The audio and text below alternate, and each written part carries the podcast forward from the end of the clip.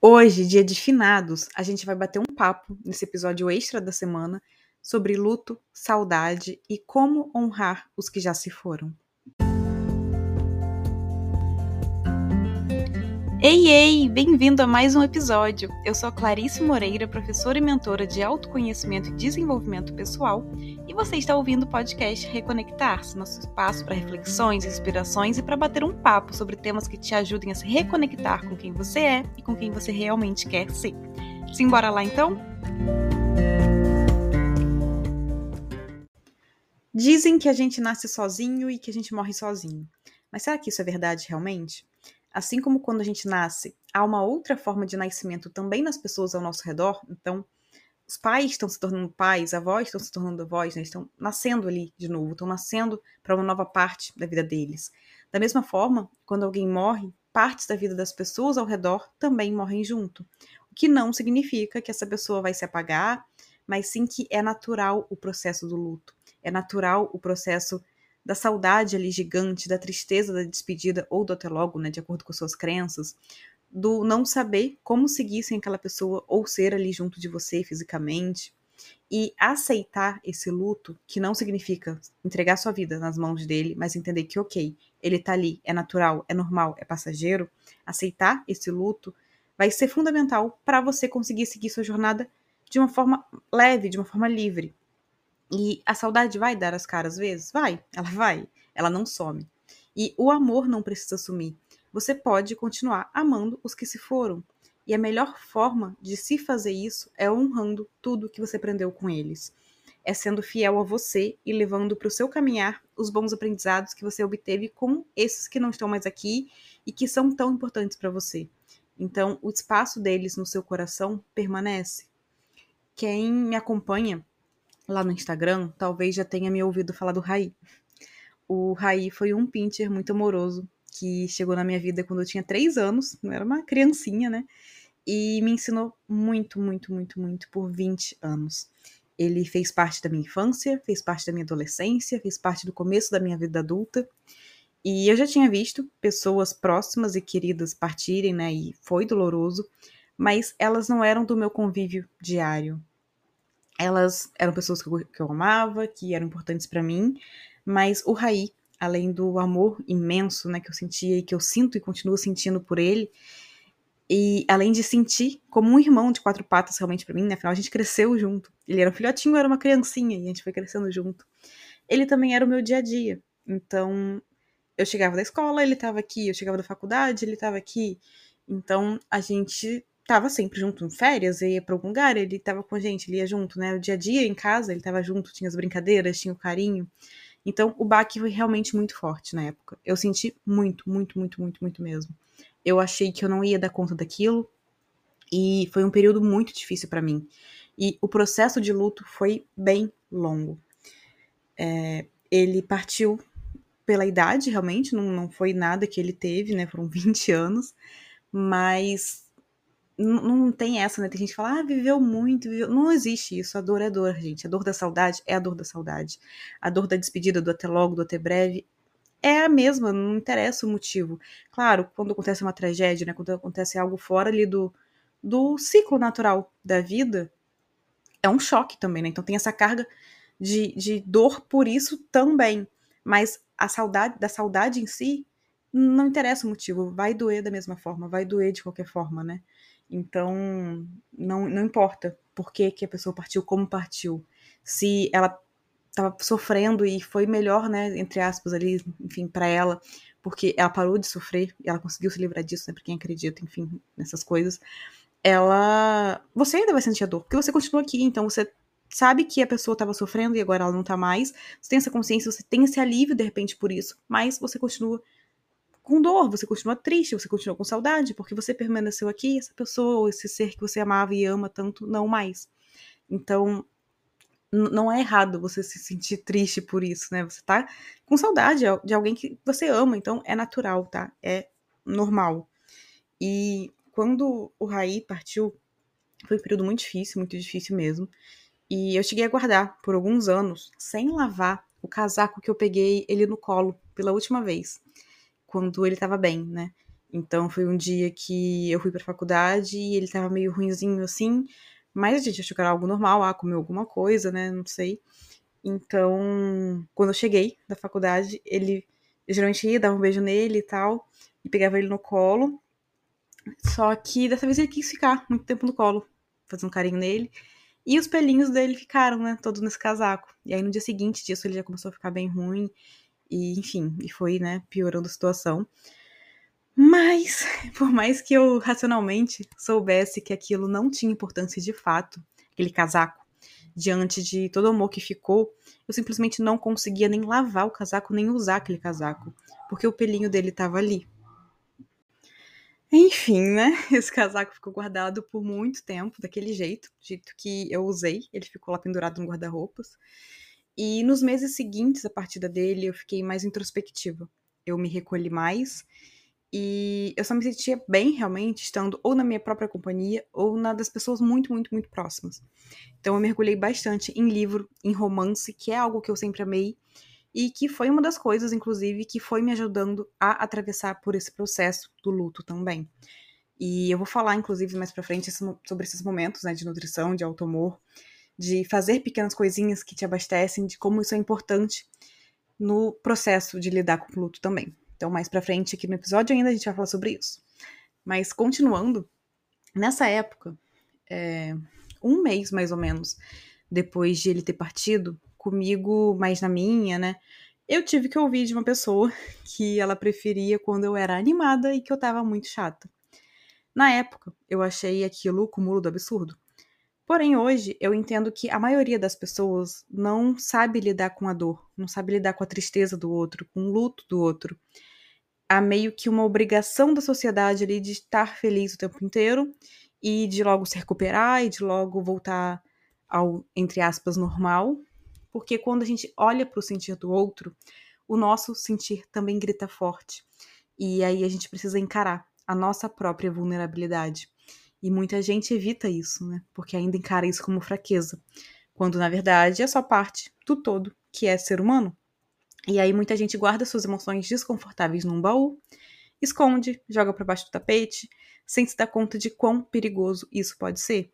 Porque da mesma forma que não sentir não é bom, sentir e fingir que não sente também não é. Você vai acumulando aquilo dentro de você. Aquilo vai sendo é, aumentado ali, né? No quietinho, no silêncio, aquilo vai te inundando. E não deixa espaço para emoção seguir o seu curso natural. E uma hora aquilo transborda com muita força. Então, permitir-se sentir é um passo importantíssimo na vida como um todo. E também no lidar com o processo de um luto da saudade que fica quando quem a gente ama se vai. Então, permita-se sentir a tristeza do até logo, a dor da saudade, permita-se chorar, dê espaço para suas emoções existirem realmente. E, além disso, outras coisinhas importantes no, no processo ali, né, de lidar com o luto, são: um, expressar, transbordar, colocar para fora. Então, seja conversando com alguém com quem você se sente à vontade, com quem você confia, seja escrevendo ou expressando de algum outro modo, tá? É pintura, música, enfim. Claro, um modo saudável para você. É importante dar voz ao que tá aí dentro. Isso vai te ajudar a entender melhor esse momento, te ajudar a olhar e entender e sentir as suas próprias emoções e o que tá passando aí dentro de você de fato. E claro, se você sentir, né, que precisa de ajuda profissional para lidar com esse momento, não hesite em fazer isso também. Qualquer forma de expressão ali, de transbordar, de colocar para fora, se saudável para você, é válida né? e vai te ajudar nesse processo. O ponto 2 é dar pequenos passos diariamente. E aí, aqui a gente retorna no que eu falei sobre se nutrir, né? sobre auto-amor. É importante que ao mesmo tempo que a gente se permita sentir o luto, sentir as emoções que vêm com o luto, a gente também dê passos pequenininhos ali, diários, porque, da mesma forma que sentir é fundamental, a gente também precisa se nutrir e seguir pouco a pouco ali para não acabar sendo comandado pelas emoções em vez de estar sentindo e lidando com elas. Então, coloque pequenas tarefas que te façam movimentar de alguma forma, né? Pequenas ações que te abasteçam, que recarreguem ali suas energias, que te faça também ter um momento de escape de tudo, né? De forma consciente, não para evitar a dor, mas para se nutrir, se abastecer, para estar bem o suficiente para lidar com esse momento desafiador que você está vivendo. E o ponto 3 é não tentar se encaixar em receitas prontas de como sentir, porque cada um sente de uma forma, então não compare a sua forma de sentir essa partida com a das outras pessoas. Cada uma sente e lida com isso de um modo, cada um tem os seus mecanismos ali. Então cada um é cada um, né? Não tem jeito certo e errado, tem como funciona para você, se estiver sendo saudável para você. E um ponto muito importante é honrar esse ser ou essa pessoa que se foi e que você ama, porque o amor permanece. Então, encontrar formas, né, de celebrar, de sentir a nossa conexão com quem se foi. Mas como, né? Como afinal honrar os que amamos e que já partiram? Pensa aí. O que esse ser ou essa pessoa mais te ensinou? Talvez não tenha sido um ensinamento necessariamente passado através de palavras, da fala, né? Mas algo na forma de viver dele, algum jeito de ser, de lidar com algo, o que você mais admirava nessa pessoa, nesse ser. Como você pode incluir isso na sua jornada? Que ações e que escolhas você pode passar a ter mais para colocar esses ensinamentos em prática na sua vida? Essas perguntas, elas vão te guiar em como manter as lições dessa pessoa, né, desse ser, vivas com você. Não só dentro de você, mas criando raízes na vida em si, né? Sendo expandidas para outras pessoas e outros lugares também. Então, isso vai manter a conexão de vocês presente e vai te fazer pouco a pouco ir abrindo espaço na sua vida para mais amor e mais alegria também.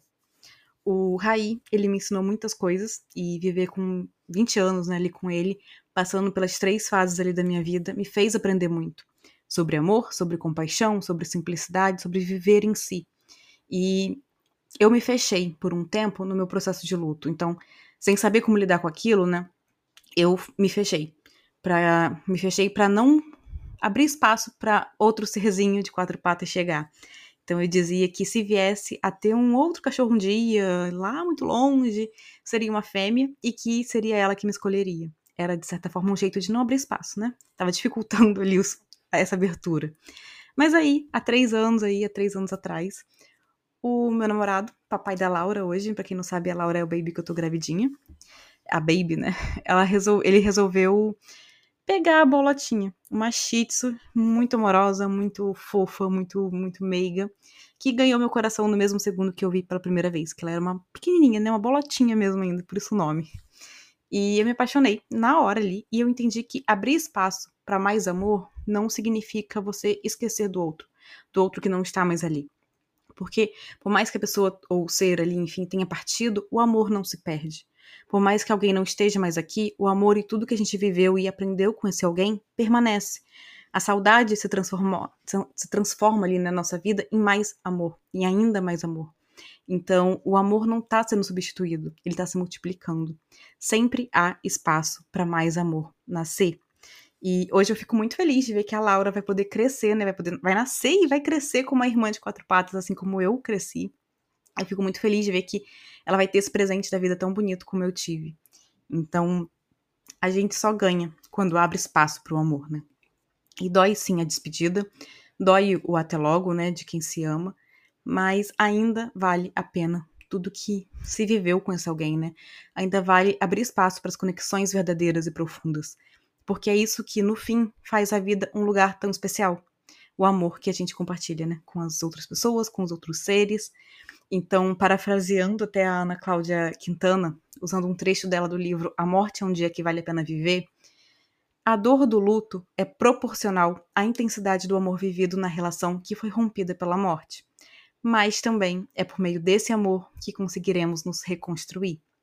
Então, a dor da partida do Raí foi imensa. Naquele momento eu não sabia lidar com luto, mas eu ainda viveria tudo aquilo de novo para ter passado 20 anos incríveis com ele. Eu ainda escolheria ter ele na minha vida por 20 anos. E tudo que eu vivi nesses 20 anos com ele moldou, né, também quem eu sou hoje. Contribuiu para a pessoa que eu sou hoje, para a pessoa que eu quero ser. Então, é, esse amor, né, por mais que tenha esse preço, entre aspas, ali depois, ainda vale a pena, né? Ainda é algo muito rico e é algo que faz a vida valer realmente. Então, para quem está passando por um processo de luto, de entender como lidar com esse espaço que surgiu, com a saudade de quem se foi, tem dois livros que podem auxiliar bastante nesse momento. Um é o Por que Ninguém Me Disse Isso Antes, de uma psicóloga maravilhosa, a doutora Julie Smith, Inclusive, super indico o Instagram dela, tá? Para quem entende inglês por aí, que ela traz vários exercícios muito, legais por, por lá também. Esse livro tem um capítulo sobre o luto, que vai somar bastante no que a gente conversou hoje aqui. E o outro livro é o Tudo Bem Não Estar Tudo Bem, que é um livro até bem famoso, né? E ele é focado só no tema do luto, realmente. Ambos são maravilhosos, são da editora Sextante, e eu vou deixar o link deles na descrição desse episódio aqui para quem quiser saber mais. Mas lembra que ainda vale amar, né? Ainda vale se conectar com as pessoas, com os seres, porque é disso que a vida é feita, né? De conexões, de estabelecer e criar e criar essas conexões com os outros, de ter esse, esse espaço de, de relacionamentos e, e, amores, né? E amores que eu digo, tá? É, amigos, famílias, os serizinhos ali de quatro patas ou, ou de asas, né? Enfim, o que for. Mas é isso que faz a vida valer, né? Então, tem a dor? Tem, mas tudo na vida, né? Tudo é dual, tudo tem o seu lado ali positivo e negativo, entre aspas. Não gosto muito de falar negativo, mas enfim. E então, a gente tem os dois lados. Para ter um, tem que ter o outro. Então, ainda vale, né? Porque o amor que a gente constrói com, com quem a gente se conecta de verdade é o que faz a vida ter sentido, né? É, é o que faz a vida ter propósito. Então, amar ainda vale a pena.